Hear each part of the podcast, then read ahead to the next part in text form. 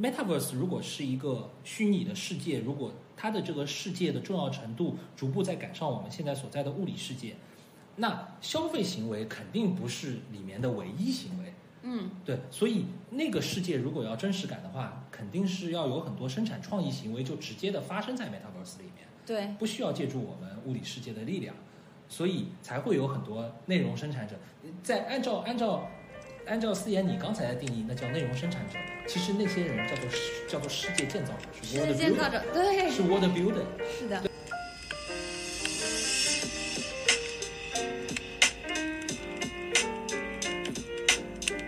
欢迎来到 What the Matter 第一期节目。What the Matter 呢是一档探讨 Web3、Metaverse 当下最新发展、思考、商业变迁以及与之相关的未来生活方式的节目。我是主播 CM。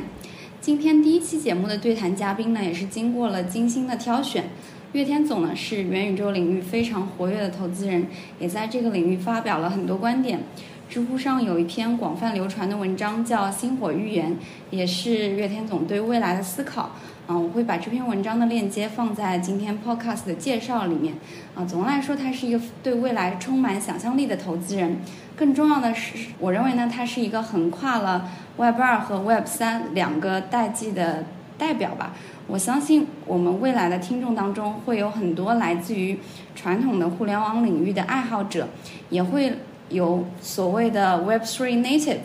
嗯、所以呢，我觉得有这样一个可以跨越两边来帮助大家理解的这个视角是很重要的。那、么其实我自己也是类似的背景，现在还在一个 Web 二的大厂工作，但是呢，已经把非常多的注意力都已经放到了 Web 三领域了。那我们先开始让陈总先自我介绍一下，好。好的，好的，嗯啊，谢谢谢思妍啊，那各各各位听众你们好，呃，我是火凤资本的陈月天，呃，我是做了十年的股权投资，然后专门在这个早期投资领域，之前主要专精的领域是呃文化传媒，然后还有娱乐，然后大概覆盖的子领域是游戏、漫画、呃动画、小说、电影、电视剧、综艺、偶像，所以。基本上可以说，就是年轻人想看的东西、想玩的东西，就是我主要主要投资的以前的领域。啊、我自己，呃，我自己因为个人的这些学习和早年工作的经历呢，就是呃，就是可能跟区块链会关系稍微近一点，因为我最早在摩根斯丹利的这个技术部在上海这里工作。接触到，或者说不是今年，是怎么接触到元宇宙这个概念的？ Metaverse，Metaverse 其实这个词我原来确确实是不知道的。Metaverse 就是可能今年两月份的时候，就差不多是 Roblox 上市前后的时候，其实在会被广泛提及的。是的，我并没有看过雪崩那本那本小说，嗯，但是 Metaverse 给我提起的时候，我自己会感觉到这个东西可能跟我们原来谈论的那个互联网有些不一样的地方。嗯，而且就是呃好巧不巧，我我在二零一九年和二零二零年曾经投过一批企业，他们都不约而同的成为了就被大家归类到了 Metaverse 的某一些产业链或者组件里嗯面。嗯嗯，就比如说 Metaverse 需要有一个呃比较真实的沉浸式体验，嗯那里面肯定牵染呃肯定比较就是相关的是那种渲染算法，对吧？对光线追踪。那我在二零一九年投资的那家微领云游戏，其实就是专门用云架构去做这个东西的。对，然后除了能够服务手机端的或者主机端的 PC 端的这种游戏，然后它本地不需要有很强的算力，嗯它其实也能服务 VR，也能服务 AR，对吧？因为 VR 和 AR 它设备重的原因，电池、主板和散热。嗯那如果能够把主板上的芯片和散热两个部件去掉，它光留电池的话，呃，其实它的重量就能减轻很多对，啊。或者说它因为不需要有这么多的散热和算力了，所以它电池本身就能够变小。对，对那就可以把这个设备能够降低，呃，降低重量，这样大家能够戴得更舒服嗯啊、所以就是那个时候基于那些角度嗯去投的那家云游戏公司。那现在如果大家都要有一个沉浸式的 Metaverse 体验，其实都可以用云游戏的渲染架构来做。对，对，所以所以它是自然而然进入的。所以你那时候了解到的 Metaverse 概念是一个比较沉浸式的。一个在里面生活的一个场景，这我觉得可能也是很多人对 Metaverse 的第一印象重要的一部分。就我我我昨昨天看到徐悟写的那篇文章里面有一些观点，我是挺认同的，就是核心的改变是显示和交互。嗯，对，就是你你你不管是从游戏机开始到 PC 到互联网到嗯移动互联网到之后的 VR 或者未来它的都有东一西个终端，啊，它的变化它第第一得把这些信息给你，嗯而人的人人这个生物体的信息百分之八十以上，啊百分之九十以上都来自于视视觉啊，所以所以这个 make sense 交互的核心给你展示信息是要改变视觉呈现方式。嗯所以我们之前研究 Metaverse 不光是研究 VR AR 的，我们还有一个子领域叫全息对，啊，全息也是一种创新的显示方式。所以我们觉得视觉信息创新的创新的用一种方法把信息 deliver 给人的视觉是很重要的。嗯一部分。好，第二部分是交互，你怎么跟它互动，对吧？就像 Web Two 对 Web Web 一的颠覆，就是互动就变成很重要，对吧？你跟组件，你跟信息，嗯然后你跟里面的所谓的这些物体去做的这个交互就很重要。那现在我们看到 VR 是用手柄来完成的，手柄和按键。但接下来是不是会有更方便的方式？比如说 Oculus 最近推了一个新的控件，对吧？你直接可以用手势交互了。嗯但是未来会不会还有别的方式做交互？这我们不知道，我们也不做限制，我们在对想象上不做限制。但是核心改变就是这两个显示，这如何创新性的、创造性的把信息通过视觉传递给你。投射对。第二，创新的交互方式，嗯怎么样交互那个东西？对，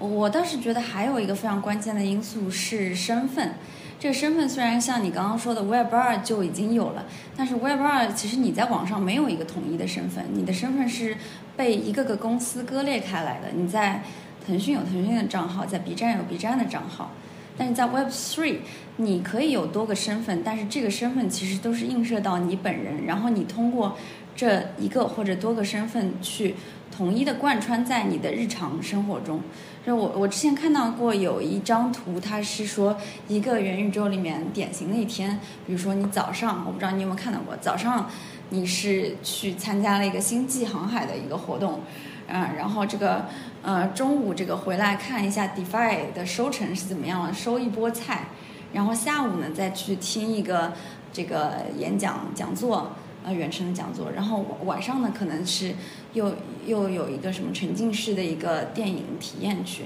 那其实这个所有的东西都是可能发生在数字世界的，你你你已经完完全不需要在这个呃现实世界去。呃，那个工作啊，或者跟人交往啊，获得价值感啊，其实这个体验本身，它虽然是虚拟的，是数字化的，但是它是真实的，是连接到本人的。嗯这这可能是我理解的。所所以你觉得这是我们现在应该还算是在元宇宙比较初期的一个阶段吧？对，现在肯定是极极初期啊，就是就是你像比如说 Roblox 把这个嗯概念、r o b l o x 把这个概念提出来，嗯其实它定义了八大标准，但是在我的理念当中，如果你要真的明确定义一个东西的话，顶多说三条，不要说八条。 对，就就就如果说了这么多的话，其实你就很难定义。你某种程度上在帮自己设框，框框框框进去，你讲的必定不是非常本质的东西。非常本质的东西，往往就是三条以内肯定是讲清楚的。是的，对，所所以就是 Roblox 定义的那个 Metaverse 是 Roblox Metaverse，不是，呃可能只是阶段性的，可能只是对它，的。不不管是 Roblox 也好，Facebook 也好，我觉得他们都是，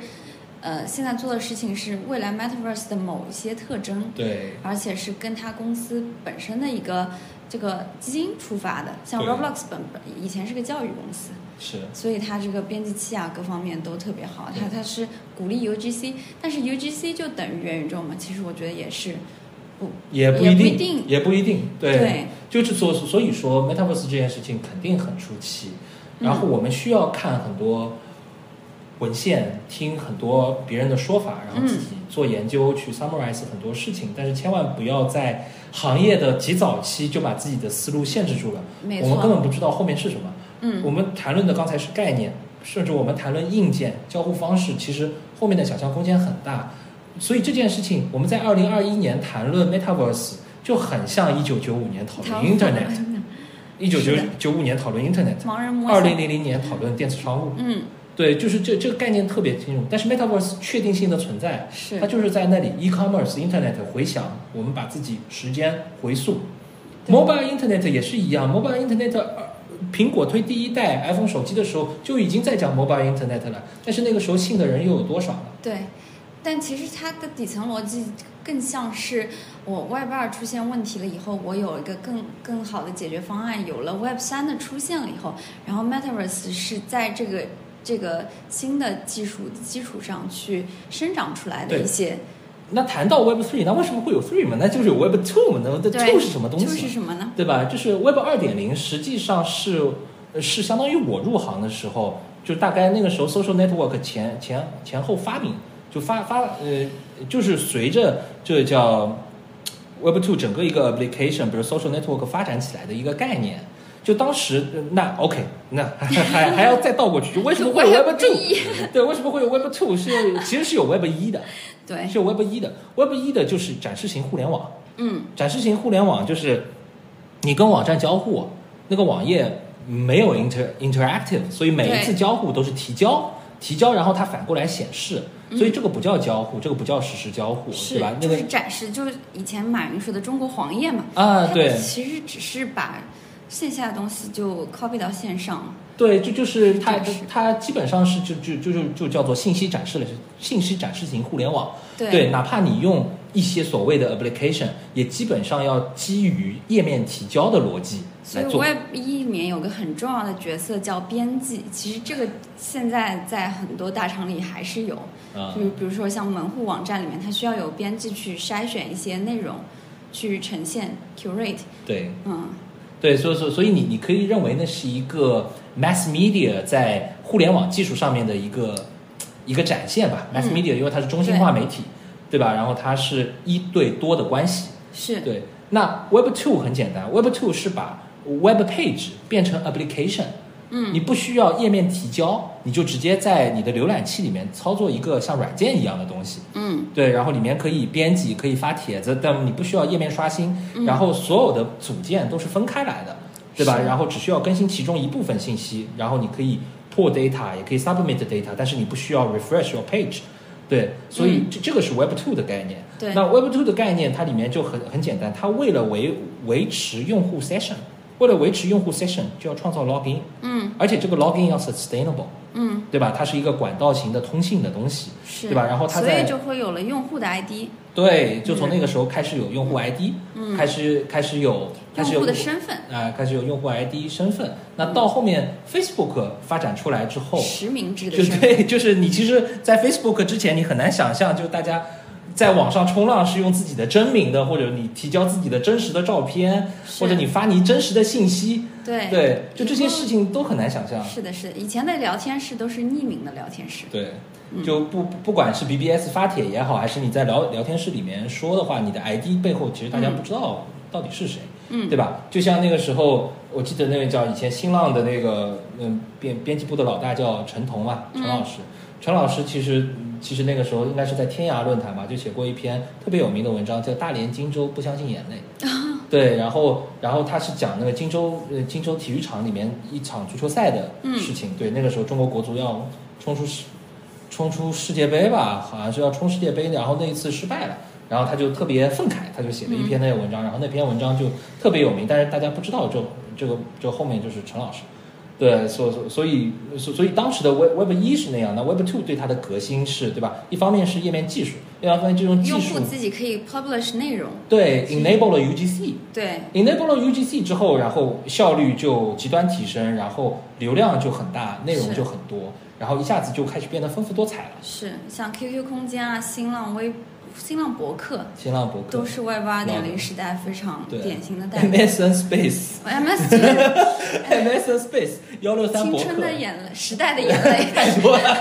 太多了，嗯太多了。对太多了，对，所以所以所以所以 Web Web Two 有这样一个演化过程，而且 Web Two 相比 Web Web One 在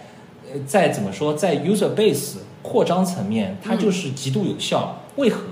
它把你真实世界的社交关系拉上来了，对，你一个人可以拖好多的你的朋友上来。就像那个时候我们想开心网偷菜，是的，然后那大家都投彩买卖朋友因，为有了个人的身份，所以有了关系，对，有了关系，然后对它一下子就狗有了网 viral，络效应。对，有网络效应。其实然后网络 viral 效应这件事情是从 Web 二开始的，就是 Web Web 一的时候其实不没存没有在啊，所对谓你的单这向个的，对啊，你没有网络效应，嗯，对，所所微信也是这个时代的产物嘛，对，对对，微微微信可能是这个就偏后期了，因为这就到移动互联网了，对对吧？但是它确实就是它它们原理类似，它对能够 go viral 就是因为。嗯，他知道你是谁，然后你提交了 user name，然后你给了你的 login，对吧？然后某种程度上好，后面 Facebook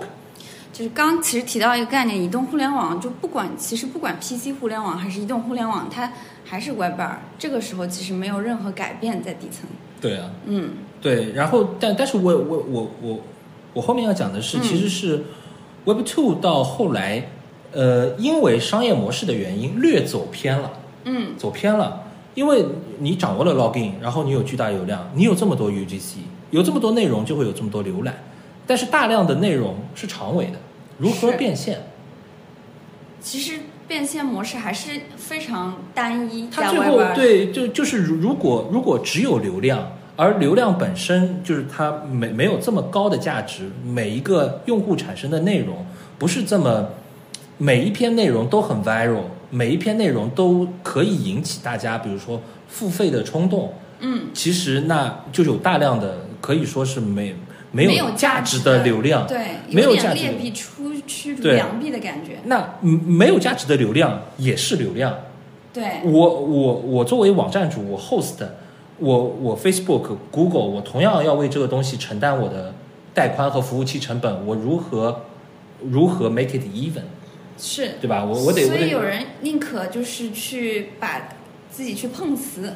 或者是故意在网上引战，但对他们来说是获得了流量，就会他们发他们第一是有就这是样的事第第一第一呢是 Facebook 自己要想的方式 make it even，嗯所以他们就创造了那个精准广告模型。嗯对精准广告模型对于长尾的这种 所谓的垃圾流量，嗯就是非常有效，对吧？然后，然后不光能够 make it even，还能够赚钱。嗯，呃，但是后来它走偏的原因呢，就恰是因为这个广告流量模型其实是出了问题了。嗯，因为 在互联网上面最最最最 go viral、最最能够引起大家就感受或者不断的 buzz 的嗯这种样子的都内是容，极端偏都激是的内容，都是偏激内容。是的，就是都是都是有大量的冲突争议。比如说，你看为什么很很简单嘛？我们就拿中国的互联网产品举例子，微博，微博为什么至今上面还是有这么多明星八卦？嗯明星八卦当然可以作为一个门类去经营，对吧？嗯你不管是传统媒体也好，Web 一的时代的媒体也好，都有人专门经营这种就是小报嘛，嗯小报，然后专门说明星八卦，也有人订，对吧？也有人给钱，嗯但是、嗯、这个内容不不算什么有价值的内容，也不是有流量、有有营养的内容。嗯，但是你有有人看，那我就要提供嘛。那最最后发现说流量就可能比如说不是太有营养的内容，然后创造出来的流量，它最后变成了一门生意，然后最后就是最有争议的、最最价值观冲突的，然后然后这些内容再经过 AI 算法就，它得到自然而强然会化被对会被筛选出来。对，如果你走广告模型，不管是走人工的主动运营的方式做 KPI 评估，嗯还是做 AI 的自动算法去筛选，在流在广告流量模型里面，注定是被筛选出来嗯最有争议的内容，是而且最吸引眼球的就是色情、暴力，对吧？是然后呃吸睛的，对吧？然后没什么价值，大家就是一拥而上，然后可能每天的热点。一天一天总能找出来这么几个热点，始终能够维持你的 DAU 和流量。对，但是这件事情，嗯，真的有价值，或者这个底层模型是对的嘛？而且为这个东西，我们这些用户，大家又支付了什么样的成本呢？对，其实就是 Web 二发展到后期遗留了很多问题，对，嗯所以，所以，所以这件事情就是，那 OK，如果我们看到了这些问题，而且这些问题其实不光我们用户觉得很难受，嗯就就其实后来政府也发现了很多问题，对吧？不然的话，嗯。Zuckerberg 就不会被国会去招过去去解释了啊！你没错你有没有 Facebook 里面是不是给剑桥分析提供了数据，并且有意的 manipulate 了美国大选？对。 data privacy 理论上，那我们每个人我们的所思、我们所想、我们行为，如果我们是个自主独立的人的话，理论上我们就是有这个 freedom，对吧？嗯我我可以给，我也可以不给。嗯对，如果这个数据就是应该属于我的，那某种程度上就应该，它被存于某个地方，不是那么被调、被被容易调取和分析。对，其实这个也是数字化本身带来，因为在数字化之前，我们的数据都是我自己写在本子上，或者我写呃放在一个我自己的这个讲台上去发表我的观点，这个确权都是很明确的。嗯，但是当它到了网上了以后，它存在的是某个公司的服务器，对所以它就变成了一个归属权不是那么特别明确的一个对，东西，对但它又有价值。它非常有价值。嗯你用的时间越久，实际上它越有价值。是的，对，其实 Web 三三 three 它从本质上是解决这个从这个问题出发。对，我觉得然后 Web Web Web Three 在在美国我，我大概在二就是二一年吧，就就今年今年年初的时候，就是呃在研究的时候，那个时候我去看了那个 Web Three Foundation、Web 嗯 Three Foundation，呃，就是 Polkadot 他们那些人做起来的嘛。嗯，对，所以就是那他们肯定是整个一个。呃，不不不光是 Polkadot，是那个 IPFS 那些人做起嗯来的。嗯对，嗯，明白。对 IPFS 那些人就是充分的阐明了，这其实是一个程序员的精神运动。对，就是他们认为正正确的互联网关于数据的存储和调取应该是什么样子，他们才去做了 IPFS 这个东西。对，IPFS 就是一个数据多分布式存储的一个新的存储系统。对对对，嗯一一套存储协议，然后一套一套系统。嗯，对，其实这个讨论也不新了，这个讨论起码应该一八年或者一一九年就在有，但是直到今年它是好几条线，我觉得都汇总到一起，对就变成了 Web Web three 这个趋势。对觉得可能一方面是这个，它它有分两个步骤，一方面是数据的确权，第二个是数据的一个定价。然后 NFT 这件事情就让数据的定价这件事情变了市场化了。嗯，嗯是是，所以所以所以所以看 Web Three 的话，需要需要在底底层想一些就是现有的这个网络结构它可能有的问题，嗯，对，然后再想说这些问题有没有解决的方法。对那当然，最底层的那些 innovation 其实在持续的发生。嗯，那最最底层就是我们大家需要一个去中心化的呃计算和存储网络。对。那你觉得 Web Three 它会完全取代 Web Two 吗？它肯定现在是解决 Web Two 的一些问题。我我觉得，我觉得就是 Web Web Two 和 Web Three，而且 Web 呃有一件事情要讲，就是 Web Three 的底层确实是区块链驱动的，嗯所以它是 Blockchain Architecture based 嗯，的东西。没对，错。那那如如果是 Blockchain Architecture based 的东西的话，肯定是 distributed。嗯对，所以任何一个 centralized 的东西和 distributed 的 argument 之间的这种比如说冲突，核心在于说效率和公平。是，对，所以所以它应该是一个共存的一个状态。就阶段有的性时共候存。嗯，当 distributed 的东西足够有效的时候，大家可能某种程度上就是不会用 centralized 的东西。对，对，所以就就就像我们前面讲的，区块链的东西其实某种程度上在赋能个人。是。组织是什么东西？组织是个 centralized 的东西。对，对，其实 centralize 有时候存在的意义，它就是它是做了很多 dirty work，它它提供了一些方便服务嘛，就是大家是牺牲了效率。比如说滴滴，它并不只是撮合那个这个乘客和司机，嗯它其实还做了很多运营的工作。嗯，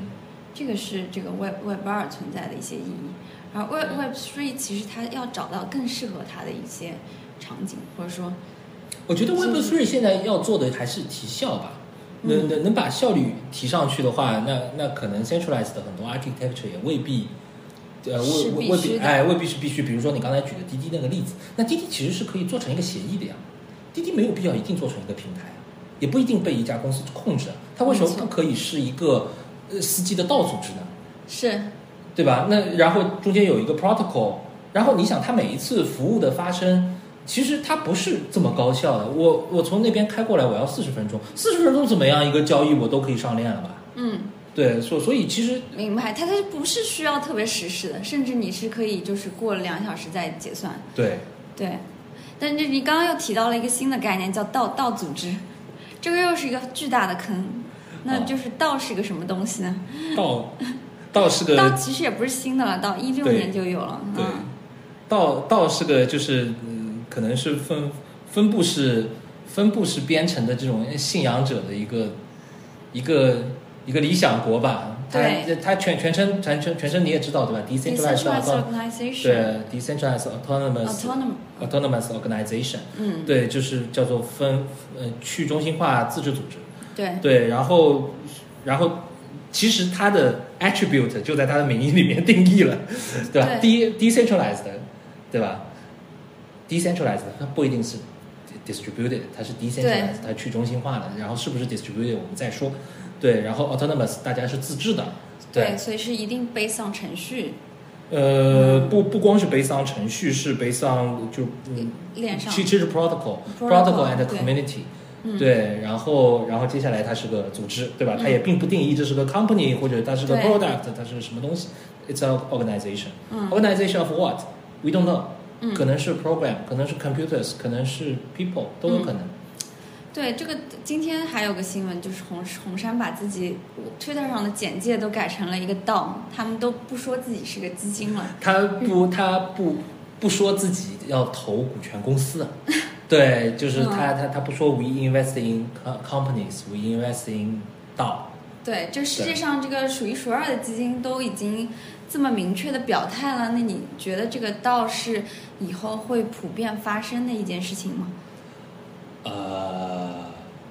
就是说实话，我觉得是的嗯对，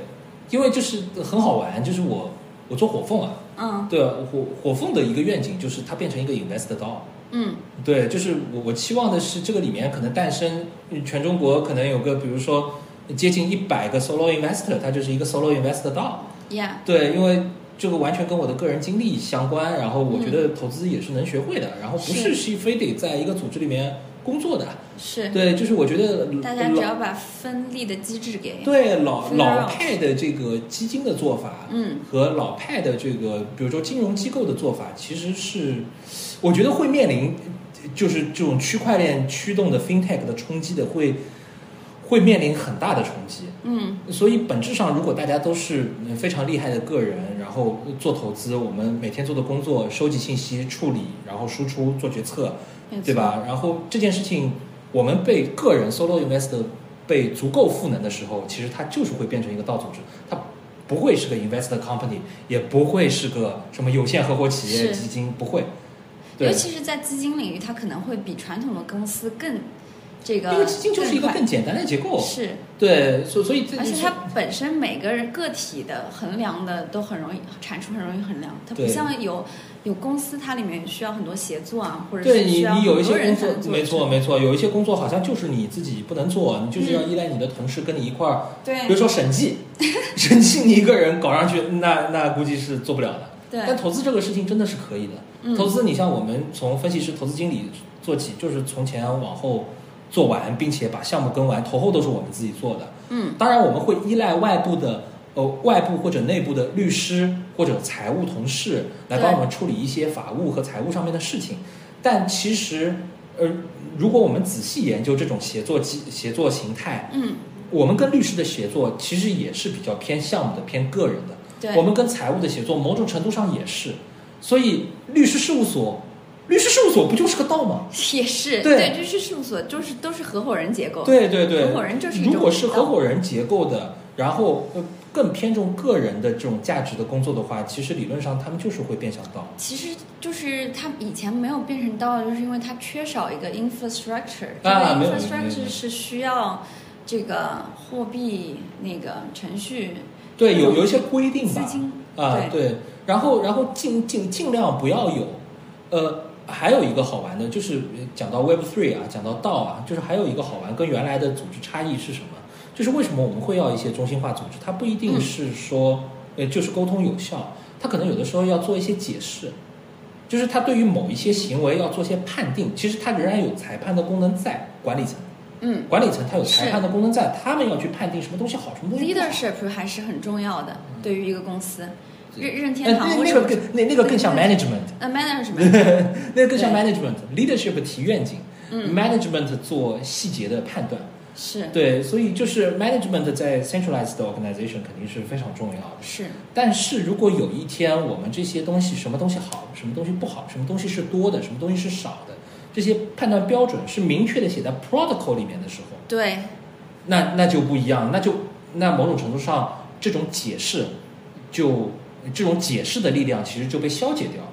对吧？就就大家因为普遍都认那个 protocol，we have agreement，it's 嗯， written in code，every everybody can read it。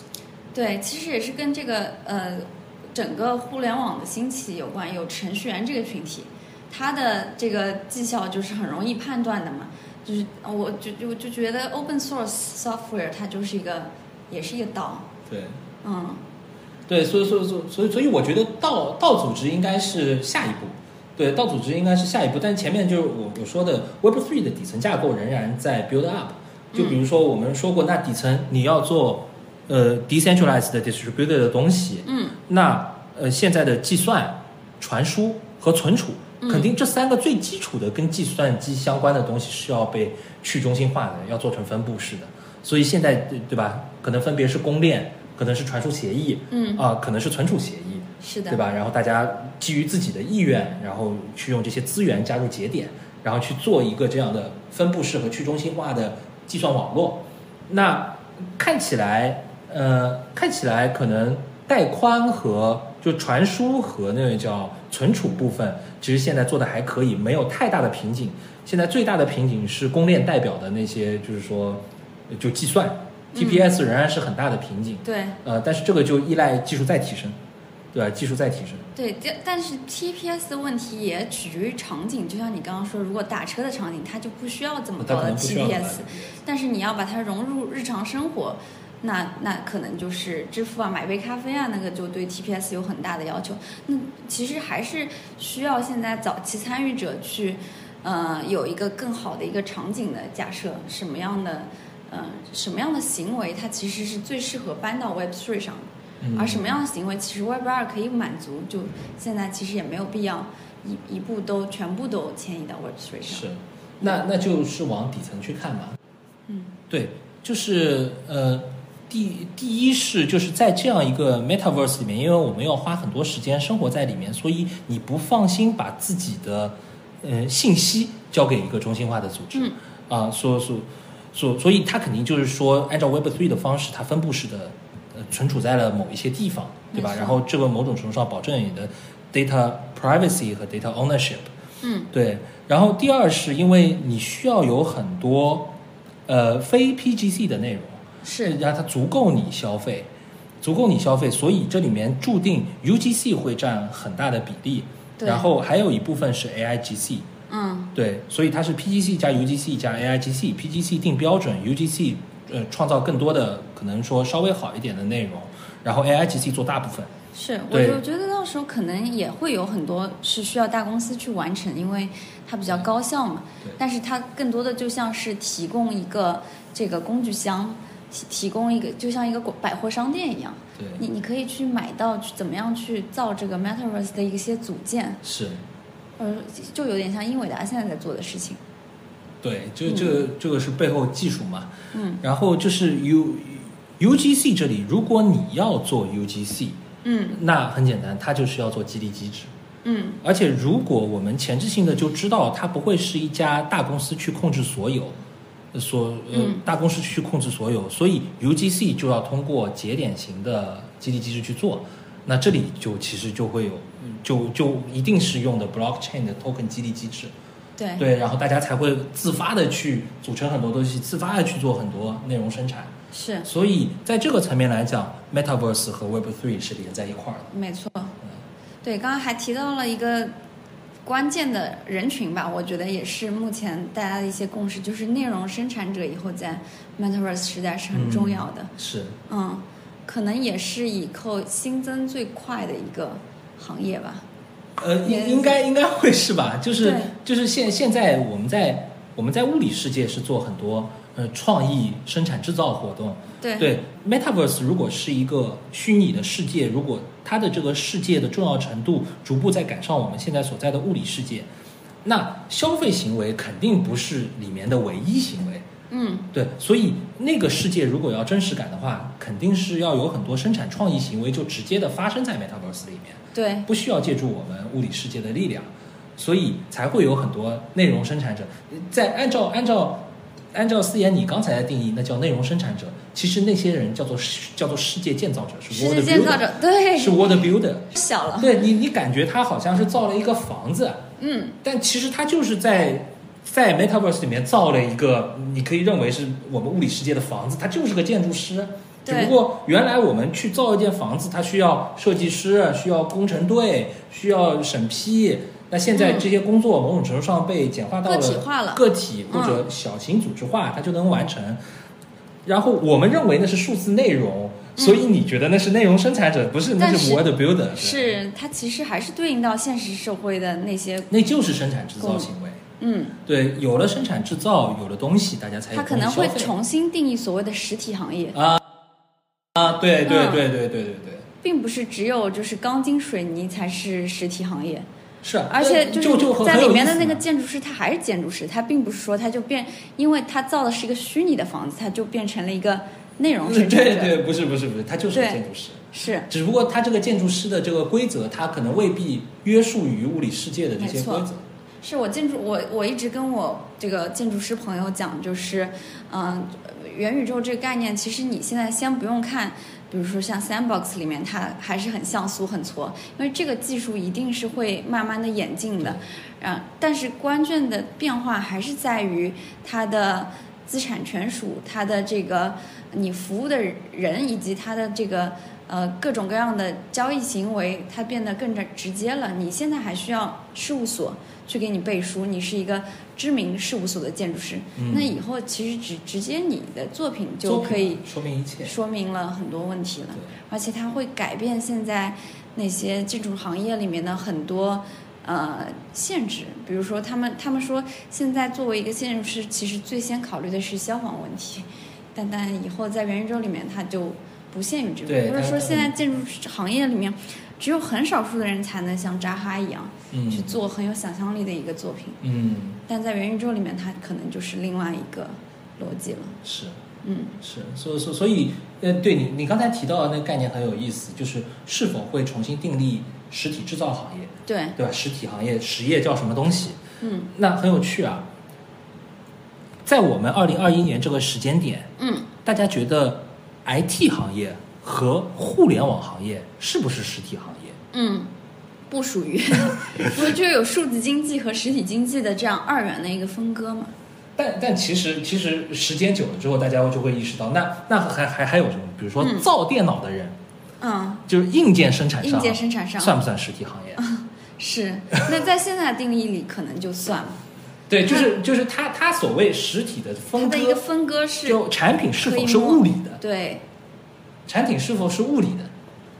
但是这个这个东西其实是在变得模糊的，嗯，因为就是价值创造嘛，价值创造原来那那真真的只只有物理的东西是，那软件就没价值嘛，软件很大价值，是。对吧？以前还专门说一块叫虚拟经济，现在其实就是用数字经济来涵盖这这个部分嘛。以后可能就根本就连数字这两个字都对不这要件了。事情，其实往后面演进的话，我们所谓现在定义的虚拟经济、数字经济，其实也会被被认为是消实解业，也对是对吧？也是生产制造行为嘛。对对对，说到这个，我觉得想起来最近好像你在 Crypto Workso 里面买了一块地是吧？ 对对对。要要在元宇宙里面去搞基建了，人就里面，我觉得我买那块地的想法很像李笑来以前买比特币，因为李笑来曾经讲过，就是他买比特币的原始的初衷是他希望掌握一个新兴生生生长的经济体的万分之呃千分之一，对嗯千分之一，所以他去买那些比特币，对，然后最后证明这个判断是正确的。那现在看起来这个。类 Metaverse 的产品在 Blockchain 里面其实就三个：Decentraland、Sandbox 和嗯 Crypto Voxel。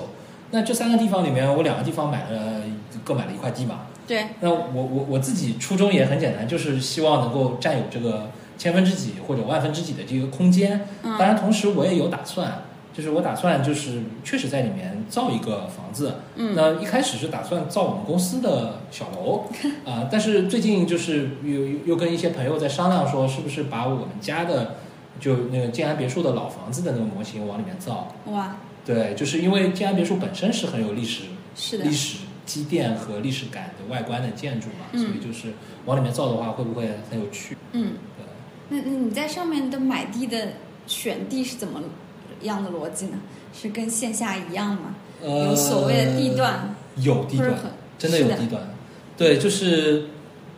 Sand Sandbox 因为一开始被分割成了好多的地块，它里面其实比如说 Maker DAO 自己有一块大的，嗯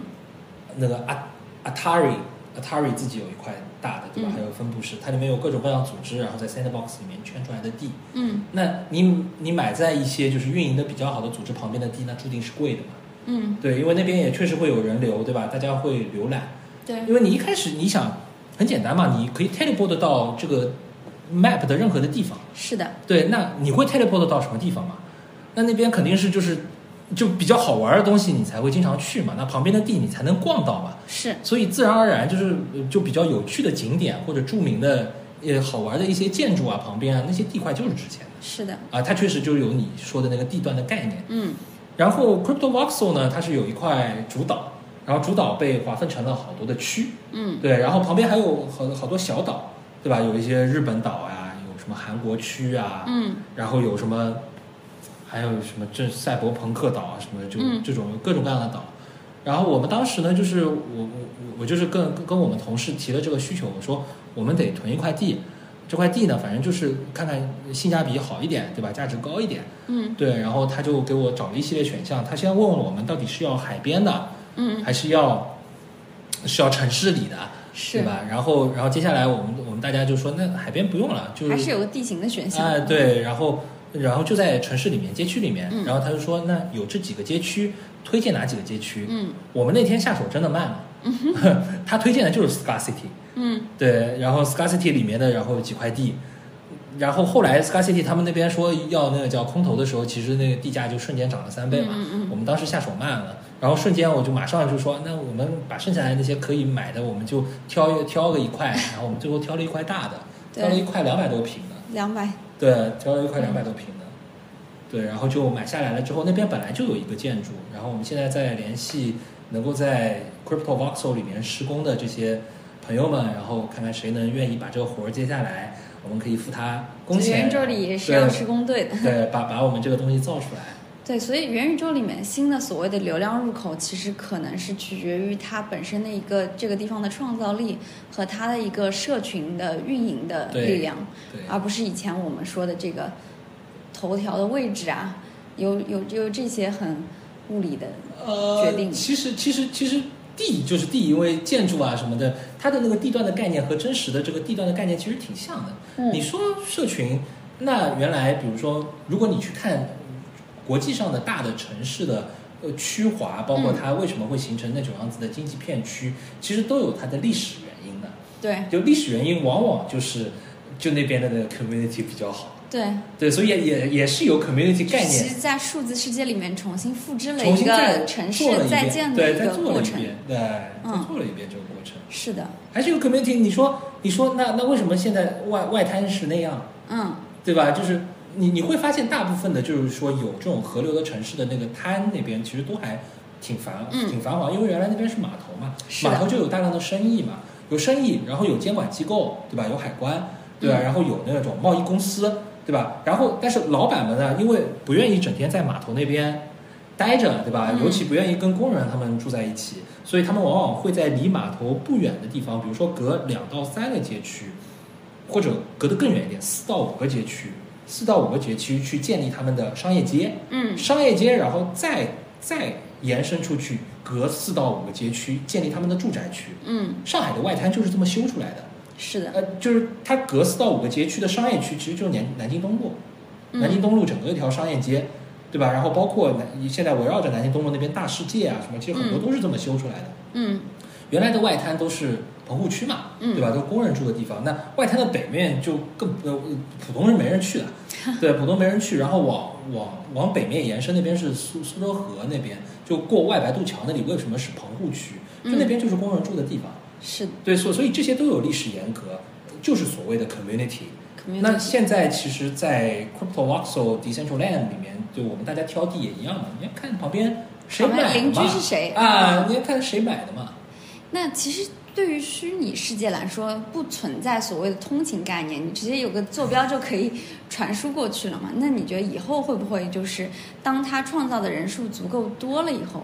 它它它就是会？变得更加分布式、分散化一点。我我觉得每个地方都会有比较精彩的东西。是是是，但是它里面总会有一些杰作，杰作啊、呃，或者总会有一些重要的组织和活动，是经常在那边发生，所以它就会带动周围的地块，可能是一个圆心的方式，嗯，就直接直接可能地价上升。是，而且大家如果一旦发现这种规律的时候，就会主动的往那个世界里面做很多运营活动。是。那还挺有意思的，可能地价本身也是一个流流量入口。对，我这个地方贵，我就可以吸引到更多的人对，变成了一个它核贵有心贵的的城道 市。理， 对，贵有贵的道理。嗯，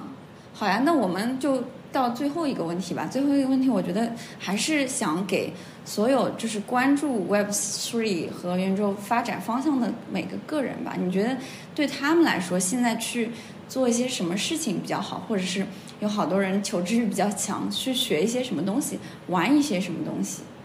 呃，首先呃首先得去买一个 VR 设备。嗯啊，然后买一个 VR 设备，不管用什么方式能够用上。嗯然后用现在的 VR 设备，我觉得就是在 Oculus Quest 2之后，其实它的便捷性提升了很多，它都是一体机，嗯，而且它一体机的显示的效果、使用体验并不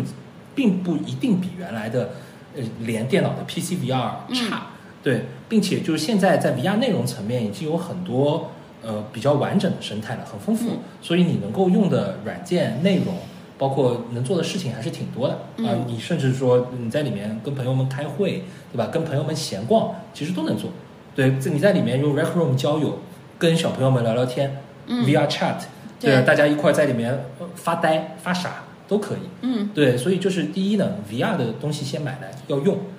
对，然后然后接接接下来第第二部分就是你还是要去嗯注册一个钱包，钱包嗯要去注册一个钱包，你然后你在里面就开始要去试很多 Web Web Three 的 application，嗯对，然后这些尝试是必要的，然后千万别听谣传，